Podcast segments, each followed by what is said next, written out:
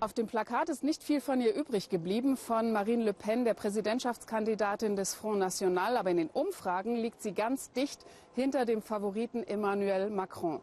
Es wird eine mehr als spannende Wahl heute in Frankreich, vielleicht eine Schicksalswahl. Und damit herzlich willkommen zum Weltspiegel. Wir sind heute Morgen kurz über die Grenze hier nach Straßburg gefahren und wollen im ersten Teil der Sendung fragen, wie ist eigentlich die Stimmung im Land heute beim ersten Wahlgang um die Präsidentschaft? Denn je nachdem, welcher der Kandidaten es in die zweite Runde, in die Stichwahl schafft, könnte Frankreich vielleicht als erstes europäisches Land eine rechtspopulistische Präsidentin bekommen. Ruhig ist es an diesem Wahlmorgen. Fast so, als hielte Straßburg den Atem an vor dieser Präsidentschaftswahl. Einige holen sich noch einmal Inspiration, bevor sie ihre Stimme abgeben. Und wie ist eigentlich die Stimmung? Melanie und Xavier gehören zu den ersten Wählern im historischen Rathaus an diesem Morgen. Sie fühlen sich als Europäer, erzählen sie mir. Nun fürchten sie, dass Marine Le Pen sich mit ihrem europafeindlichen Kurs durchsetzen könnte. Ihr seid aber früh dran. Ist eure Motivation heute besonders groß? Euh, ja, jetzt wo die Terrorbedrohung bei uns wächst und dadurch auch der Front National immer stärker wird, finde ich es besonders wichtig, an die Urne zu gehen und meine Meinung auszudrücken. Manche haben ein Bauchgefühl, doch nur wenige wollen eine Prognose wagen, wer es in den zweiten Wahlgang in zwei Wochen schaffen könnte. Noch nie zuvor war eine Vorhersage so schwer mit so vielen Protestwählern. Fast die Hälfte aller Wahlberechtigten. Das ist doch nicht normal.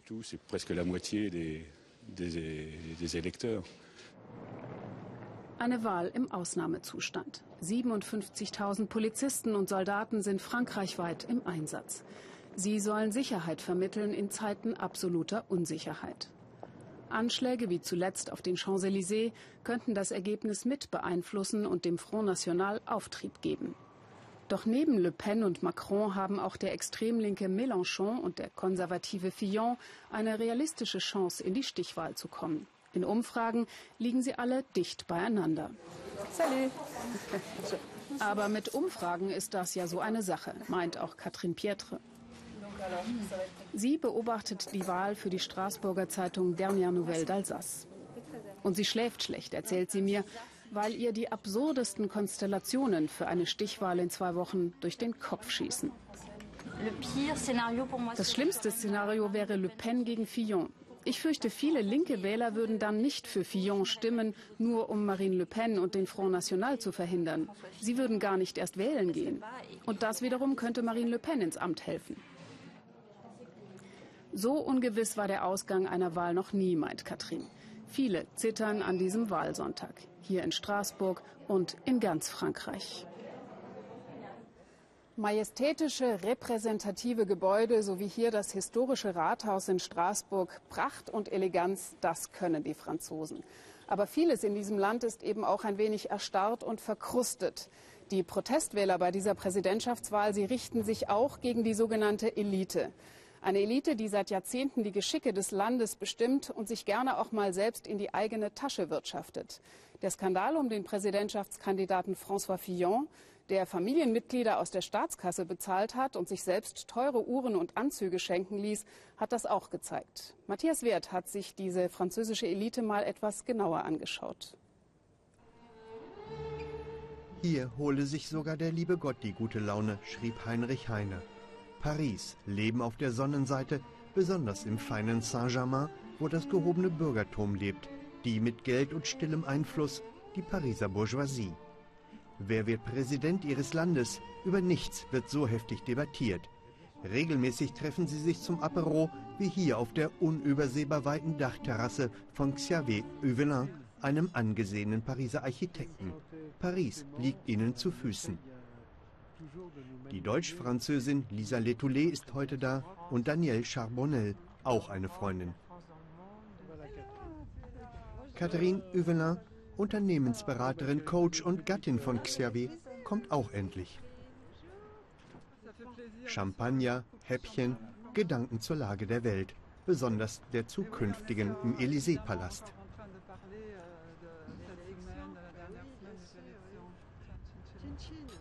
Fillon, der hatte ein sehr gutes Programm, aber war es nicht egoistisch von ihm nur an sich zu denken? Ja, das denke ich auch. Ich dachte auch, Fillon würde zurücktreten. Ich nicht. Dann hätte er ja zugegeben, dass er schuldig ist. Stellt euch das mal vor. Man spricht mittlerweile nur noch über die Skandale, nicht mehr über seine tatsächlichen Vorschläge. Fillons politisches Programm rückt in den Hintergrund und man hört ihm nicht mehr zu. Er ist kein Krimineller. Er hat Fehler begangen, das stimmt. Schlimme Fehler. Aber dieses Geld gehörte ihm. Euh, Wenn er es nicht seiner Frau gegeben hätte, dann hätte er es jemand anderem gegeben. euh, Er bleibt mein Kandidat. Absolut.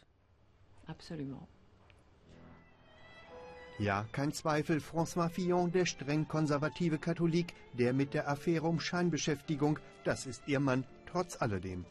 Der gibt sich derweil ein Stelldichein mit den Freundinnen und Freunden des Galopps. Etwas weiter draußen, in Saint-Cloud.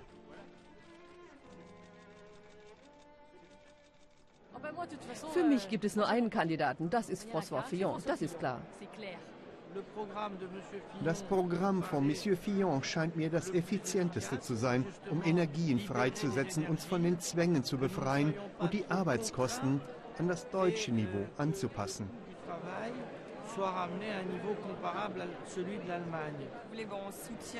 Wir unterstützen den Kandidaten der Rechten, weil das unseren Überzeugungen entspricht. Ich bin aber auch für mehr Gleichheit. Und das, obwohl ich rechts bin. Sehen Sie, wir haben auch ein Herz.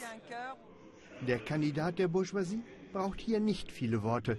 Kurz ein paar Sätze, dass die Belastungen von Unternehmern gesenkt werden müssten und dass er ja selbst ein großer Pferdefreund sei. Très impressionné. Ich wünsche mir auch Wohlstand für Frankreich, dass sich das Land entwickelt, modernisiert, öffnet und an die Welt, die sich fortlaufend verändert, anpasst.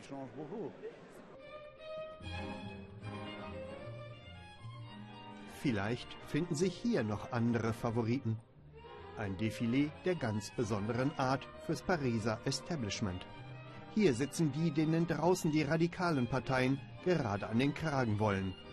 Was erwarten Sie hier von der Wahl? Wen wünschen Sie sich als neuen Präsidenten? Was befürchten Sie?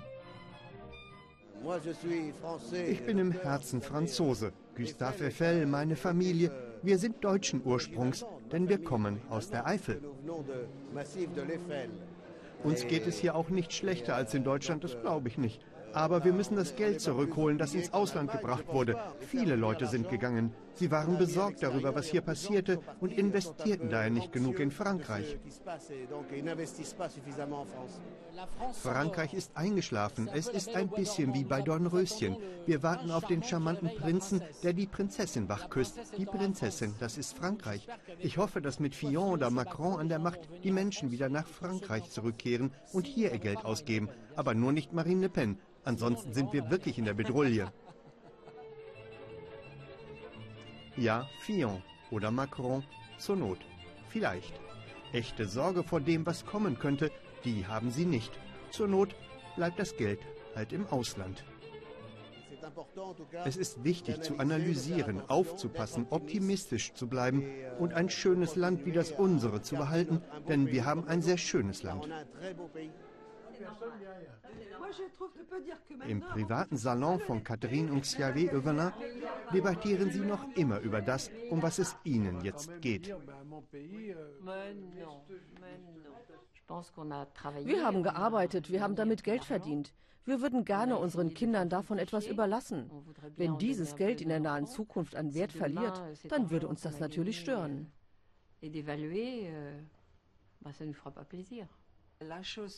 Die Sache, die mich deshalb am meisten verängstigt, ist alles, was sich ins Extreme bewegt, rechts oder links. Die sprechen mich überhaupt nicht an. Aber genau die gewinnen ja gerade an Einfluss. Wer außer Fillon könnte dagegenhalten? Der junge Monsieur Macron vielleicht? Erst war Macron für mich ähm, so ein, ein junger, schöner, intelligenter. Aber inzwischen frage ich mich, ob er nicht doch der ist, der alle zus also zusammenbringen kann gegen eben die Extremen. Er präsentiert sich gut, er ist schlau, er ist unbescholten, er ist perfekt. Aber man vergisst, dass er mehrere Jahre als Ratgeber von François Hollande arbeitete.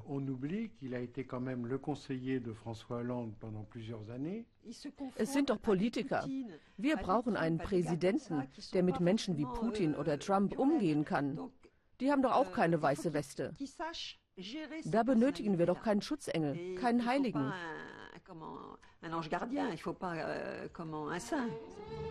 Der gottesfürchtige Fillon, hier käme er wohl ganz nah an die 100 Prozent. Ob das dem da ganz oben eine Freude wäre, wenn er mal wieder auf Paris schaut, vielleicht, wenn er die Wolken beiseite schöbe und das ein oder andere der zehn Gebote. Vielleicht. Ja, und wir sind zurück im Weltspiegelstudio in Stuttgart. In Frankreich schließen die letzten Wahllokale um 20 Uhr. Erst dann gibt es erste Hochrechnungen. Mein Kollege Matthias Wert ist uns zugeschaltet aus dem Hauptquartier des Front National. Herr Wert, die reichen Konservativen in ihrem Beitrag eben waren relativ gelassen. Aber müssen nicht gerade Sie heute Abend fürchten, dass Marine Le Pen doch viele Stimmen bekommt? Ja, selbstverständlich. Es ist ja nicht nur Marine Le Pen, es ist ja auch der Linksaußen Mélenchon, Jean-Luc Mélenchon, der eben, dem ebenfalls gute Chancen für die Stichwahl eingeräumt werden. Wobei die Beobachter gehen hier eher von einem Kopf-an-Kopf-Verrennen von Emmanuel Macron und eben besagter Marine Le Pen hier in ihrem Hauptquartier heute Abend aus, sodass diese beiden möglicherweise in die Stichwahl kommen die Umfragen vorher sagten, dann sei eigentlich das Ergebnis schon relativ klar. Sie schätzen etwa 65 Prozent zu 35 Prozent für Macron am Ende, sodass dieser junge Aufsteiger am Ende Frankreichs Präsident werden könnte. Aber sicher ist das natürlich nicht. Sicher ist auf jeden Fall, dass Le Pen massiven politischen Einfluss hat nehmen können über ihre Kampagne. Das heißt, die bisher, das bisherige Establishment, die Eliten sind unter Druck. Ja, Sie haben es erwähnt, in den letzten Umfragen lag Emmanuel Macron knapp vorne. Er ist ja weder klar links noch rechts einzuordnen. Wofür steht er eigentlich? Ja, er sagt selber nicht mal, dass er weder links noch rechts ist, weil diesen Spruch hat ja Marine Le Pen auch schon gebracht, sondern er sagt, ich bediene mich mal rechts, mal links, je nachdem, was am besten passt. Also so recht weiß man nicht, wofür er steht. Er hat ja versucht, als er Wirtschaftsminister war, kleinere Arbeitsmarktreformen und Arbeitsrechtsreformen durchzusetzen. Davon ist nicht viel durchgesetzt worden. Deswegen wurde er manchmal hier nicht Macron, sondern Macrönchen genannt. Mal gucken, was er denn machen ist. Viel wichtiger aber wird sein, ob er bei der Parlamentswahl im Juni tatsächlich eine parlamentarische Mehrheit in der Kammer bekommt für sich. Denn er hat ja keine Partei. Er hat nur seine selbst gegründete Bewegung En Marche hinter sich, aber er braucht von den gewählten Parteien eine Mehrheit im Parlament. Und das ist das große Fragezeichen hier. Ja, vielen Dank, Matthias Wert. Sie halten uns ja heute Abend weiter auf dem Laufenden. Verdrossenheit über die Politiker der etablierten Parteien ist in Frankreich ein großes Thema. Aber noch hundertmal mehr Anlass dafür haben die Menschen in Brasilien. Gegen acht Minister, zwölf Gouverneure, 24 Senatoren, 37 Parlamentsabgeordnete und drei ehemalige Staatspräsidenten sind in Brasilia Ermittlungen wegen Korruption eingeleitet worden.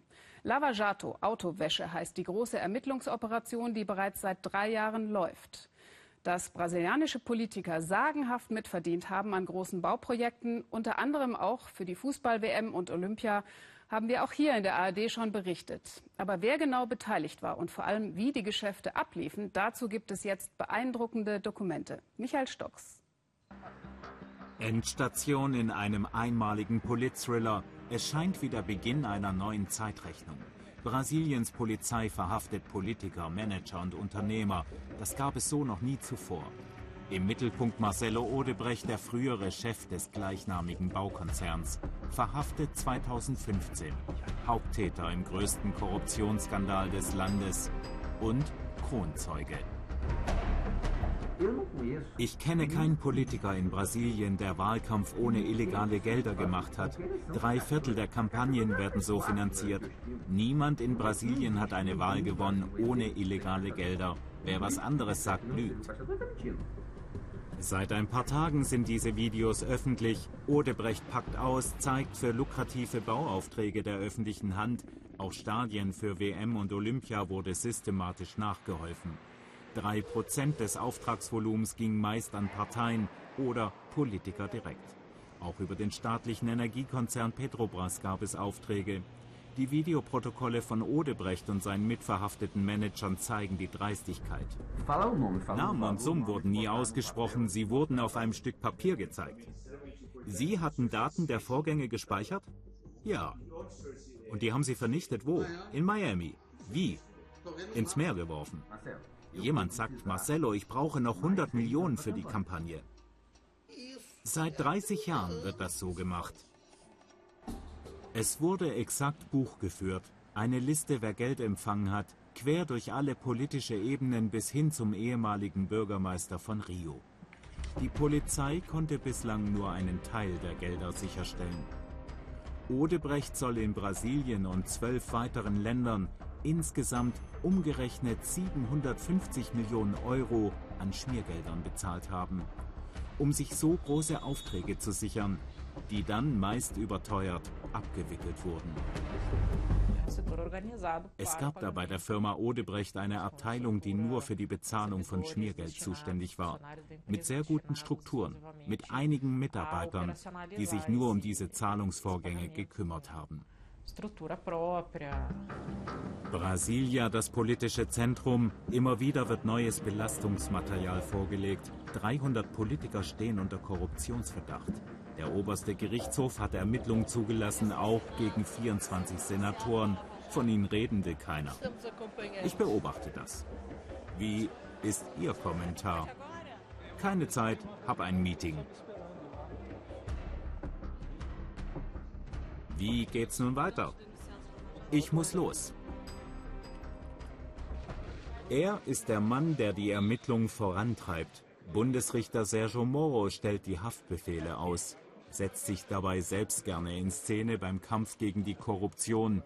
Vor ihm zittern alle. Bei Verfahren, in denen mächtige und politische Leute verwickelt sind, gibt es immer aber auch die Gefahr, dass sie versuchen, mit ihren Instrumenten, auch nicht legitimen, die Justizarbeit zu behindern. In dem Moment ist für uns die Unterstützung der Öffentlichkeit wichtig. Deren Reaktion ist wie ein Schutz für uns Ermittler. Den bekommt er immer wieder. Proteste in den brasilianischen Nationalfarben wie hier an der Copacabana. Demonstration für verschärfte Ermittlungen gegen korrupte Politiker, Unterstützung für Moro, den manche Brasilianer schon zum Volkshelden hochjubeln. Sergio Moro repräsentiert uns in dem Sinne, dass er sich einsetzt, dafür, dass jeder in Brasilien Verfassung und Rechtmäßigkeit achten muss. Wir haben genug davon, dass sich einige bereichern. Weg mit all den korrupten Politikern, mehr Gerechtigkeit. Verdacht auch gegen Michel Temer. Als Staatsoberhaupt kann gegen ihn aber nicht ermittelt werden. Immunität. Aber gegen die letzten drei Präsidenten Odebrecht bezichtigt auch den populären Ex-Präsidenten Lula der Korruption. Lula und auch Dilma Rousseff wussten wahrscheinlich keine Details über die Summen, aber schon, dass als Unterstützung in den letzten Jahren hohe Beträge an ihre Partei geflossen sind. Ich kann Marcelo Odebrecht schon verstehen. Er sitzt bereits zwei Jahre im Knast, die Familie draußen. Mit seinen Vorwürfen will er sich wahrscheinlich nun Bedingungen erschaffen für Hafterleichterung und eine frühere Entlassung. Aber ich mache mir keine Sorgen. Zeig mir den Unternehmer, der aufzeigen kann, dass ich Geld bestellt habe. Nicht mal zehn Reais. Das politische System Brasiliens bloßgestellt. Viele der Abgeordneten der selbsternannten Saubermänner, die vor einem Jahr Ex-Präsidentin Rousseff stürzten, um so die Korruption in ihrer Partei bekämpfen zu wollen, stehen uns selbst unter Korruptionsverdacht. Auch in der aktuellen Regierung acht Minister. Das Vertrauen längst verspielt, die Öffentlichkeit protestiert regelmäßig gegen den unbeliebten Staatschef Thema. Der aber warnt, die Arbeit seiner Regierung dürfe nicht gelähmt werden. Die Regierung funktioniert, weil sie die Unterstützung des Parlaments hat. Und wenn solche Probleme und so verschiedene Interpretationen entstehen, wird die Justiz das letzte Wort darüber haben. Jetzt, nach all den Anklagen, auch gegen Regierungsmitglieder, müssen wir aber weitermachen. In Brasiliens Medien ist es seit Wochen das Thema, aber es gibt wenig Optimismus für Verbesserung. Diese Unternehmer waren immer zynisch und verlogen, es gab nie Vertrauen. Also zu glauben, dass sich nun an diesem System etwas ändert, nur weil einige im Gefängnis sitzen, das wird nicht passieren. Nur wenn man die politischen Strukturen verändert. Es kann nicht weiter angehen, dass Politiker problemlos staatliche Aufträge vergeben und dabei selbst profitieren. Wenig Hoffnung auf Veränderung. Man hört, der Kongress arbeitet daran, per Gesetz illegale Wahlkampffinanzierung nachträglich zu erlauben. Unglaublich eigentlich. Wir switchen mal kurz weg von der großen Politik, denn immer wieder bringen unsere Korrespondenten von ihren Drehreisen auch kleine, völlig andere Geschichten mit. Sozusagen am Wegesrand aufgelesen hat Shafak Larai im Senegal die Frage, warum dort um die Sauberkeit von Schafen so großes Aufhebens gemacht wird. Sonntagmorgen in Dakar, Senegals Hauptstadt. Jeder, der hier was auf sich hält, geht zum Strand, wirklich jeder. Selbst Warmduscher müssen rein in den kalten Atlantik. Aber was ist das? Wird da geschrubbt? Ich frage mich, warum waschen die Senegalesen ihre Schafe im Meer? Ist es gegen die Parasiten oder steckt da mehr dahinter? Auf jeden Fall ist es eine ernste Angelegenheit. Hier bleibt kein Schäfchen im Trocknen.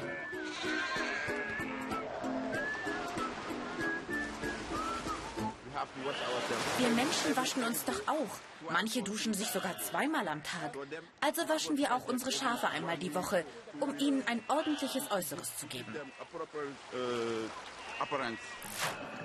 Einmal im Jahr gibt es sogar einen Schönheitswettbewerb. Senegals Next Top Model oder eher Top Schaf. Für die Gewinnerin gibt es ein Foto und umgerechnet 3000 Euro. Ein Schaf ist hier echt was wert. Can I, can you show me again?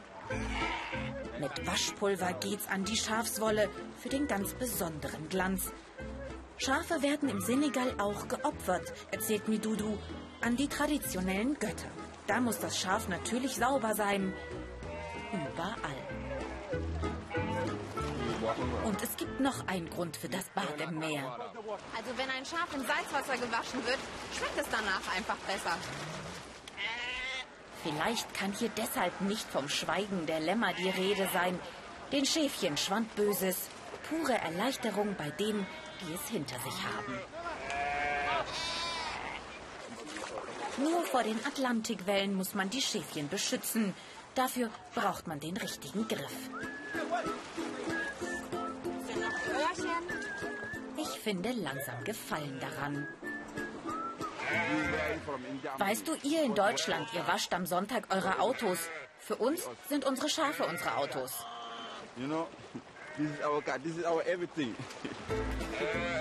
Sie sind alles für uns. Ich verstehe, was man liebt, das pflegt man.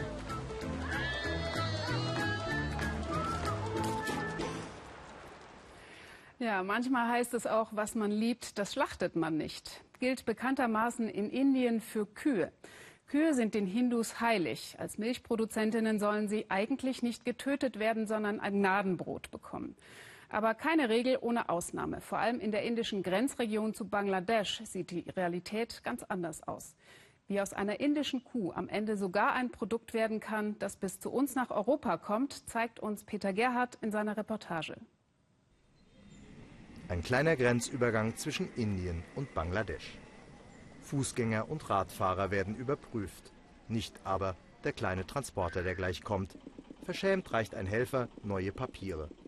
Die Grenzsoldaten von Bangladesch schauen gelangweilt zur Seite und schon sind vier heilige indische Kühe zu Schlachtvieh in Bangladesch geworden. Im ersten Dorf auf der Seite von Bangladesch, gleich hinter der Grenzstation, sehen wir eine Sammelstelle für Kühe, die illegal über die Grenze gebracht wurden. Es gibt Dutzende davon. Die Händler hier erzählen uns, dass die Schmuggler etwa 10.000 Taka für eine Kuh aus Indien verlangen. Das sind etwa 150 Euro. Vor der Kamera will keiner der Bangladeschis gerne über das Geschäft reden. Ich bin nur der Fahrer, sagt er uns. Sind das Ihre Kühe, wollen wir wissen? Ich weiß nicht, wo die Kühe herkommen. Ich bin nur der Fahrer. Solche riesigen Rindermärkte gibt es jeden Tag in einem anderen Ort im Westen Bangladeschs. Es ist noch früh am Morgen.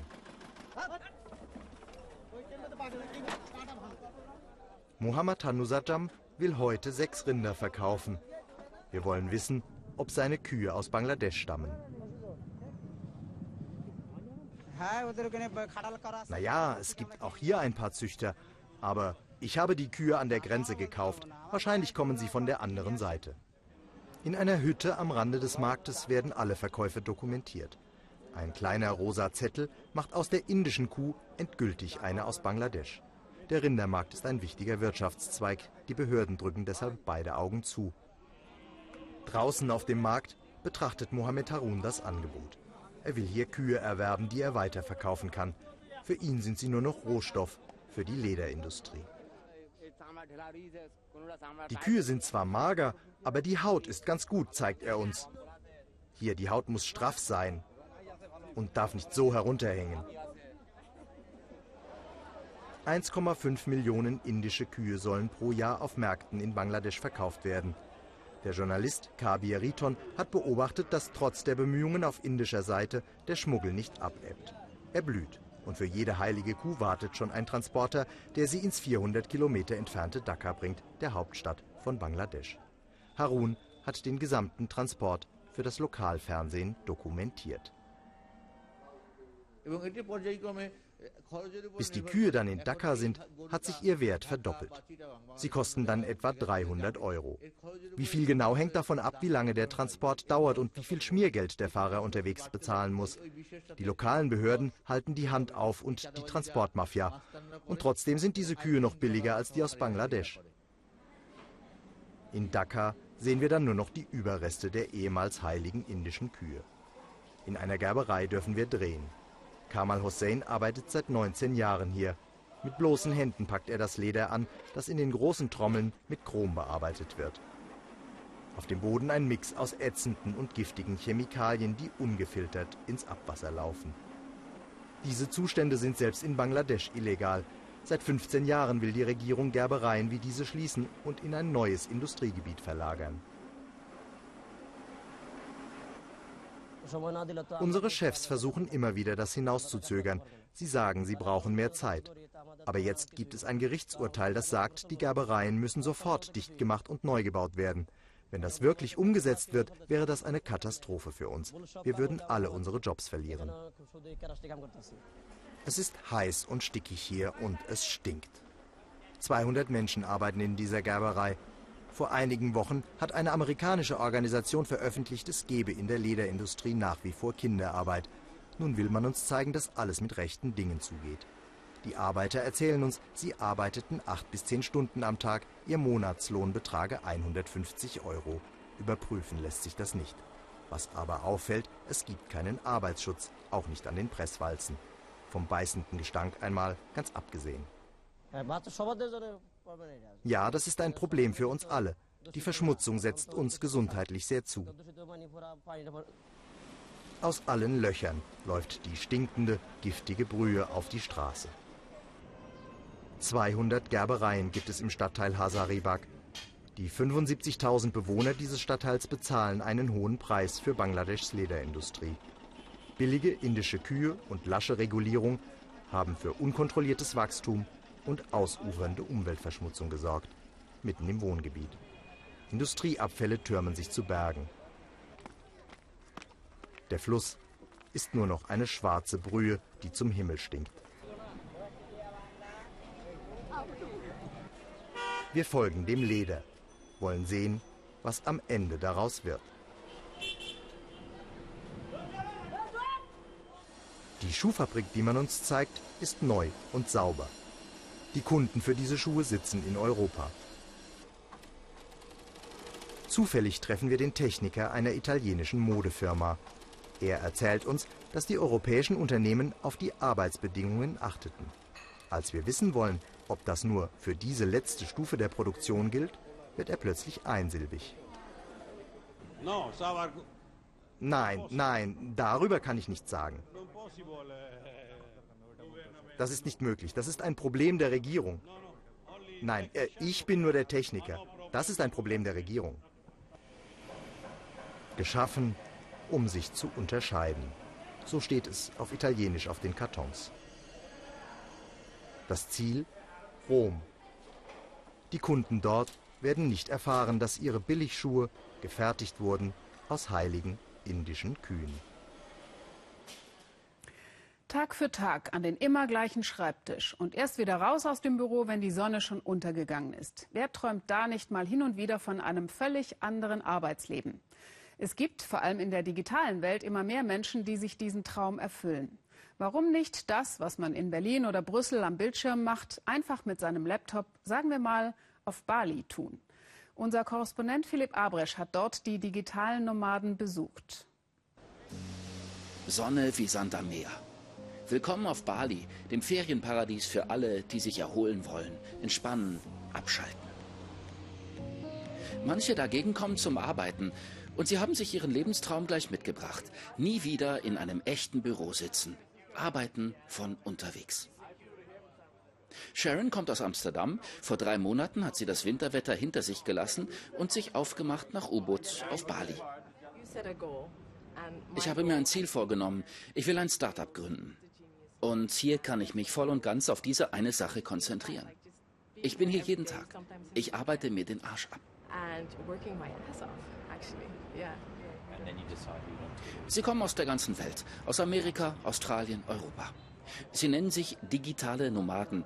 Sie reisen von Ort zu Ort, ihr Büro im Handgepäck, ein Computer und ein Telefon. Glücksritter, Visionäre, Ich-AGs im Muskelshirt. Viele kommen und wollen was komplett Neues ausprobieren. Wenn du in Berlin was auf die Beine stellen willst, dann kommst du schnell an deine finanziellen Grenzen. Aber hier in Bali, mit einem Viertel der Kosten, da musst du nicht direkt Erfolg haben und kannst trotzdem super leben. Bali ist weltweit zur ersten Adresse geworden für digitale Nomaden. Das Klima ist gut, nicht zu heiß, nicht zu kalt. Das Leben günstig. Vielleicht 1000 Euro im Monat. Wohnen, Essen, schnelles Internet und Moped inklusive. Vor allem nach U-Boot zieht es die Nomaden. Die digitalen Nomaden stellen uns vor ganz neue Herausforderungen. Sie sind keine Touristen, aber auch keine klassischen Unternehmer. Also mit welchem Visum zum Beispiel sollen sie hier arbeiten? Aber wir freuen uns, dass Sie da sind. Die Nomaden bleiben viel länger als normale Touristen. Sie kommen oft bei den Einheimischen unter. Also wir haben alle was davon. Schreibtisch mit Reisfeld. Wer würde hier nicht gerne arbeiten? Im Hubot, wo man Arbeitsplätze stundenweise mieten kann, hier trifft Nomade auf Nomade. Du brauchst einen Fotografen, einen Softwareentwickler, einen Texter. Die Lösung sitzt vielleicht einen Schreibtisch weiter oder an der Kaffeebar. Patricia kommt aus Kanada. Andrew aus Australien.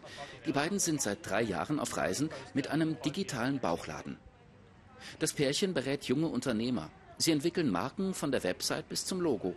Und alles von unterwegs. Die meisten in der echten Welt verstehen nicht, was wir tun. Die denken, wir sind auf ewig im Urlaub. Stimmt, meine Familie zu Hause fragt immer, wann gehst du wieder arbeiten? Aber dann sage ich, hey, ich arbeite doch.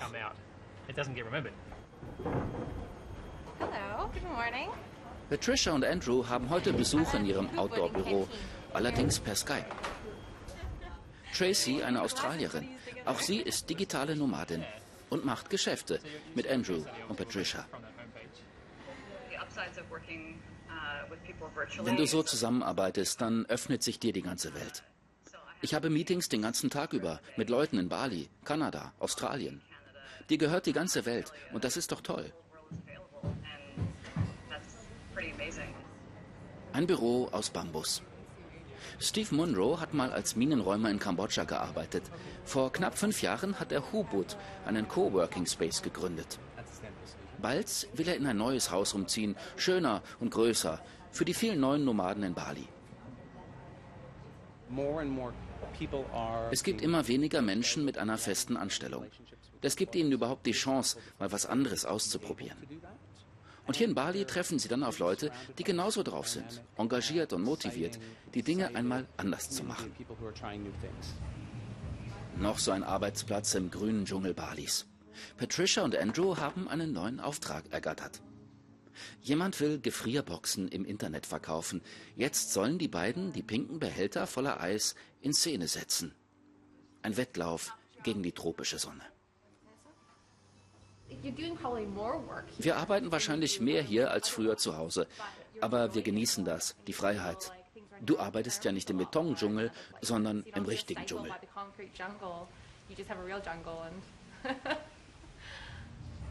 Wie lange ist das durchzuhalten, das Leben aus dem Koffer? Reisen planen, Flüge buchen, abfliegen, ankommen, Freunde finden und vor allem neue Kunden. Denn Sharon und all die anderen wollen ja am Ende auch Geld verdienen.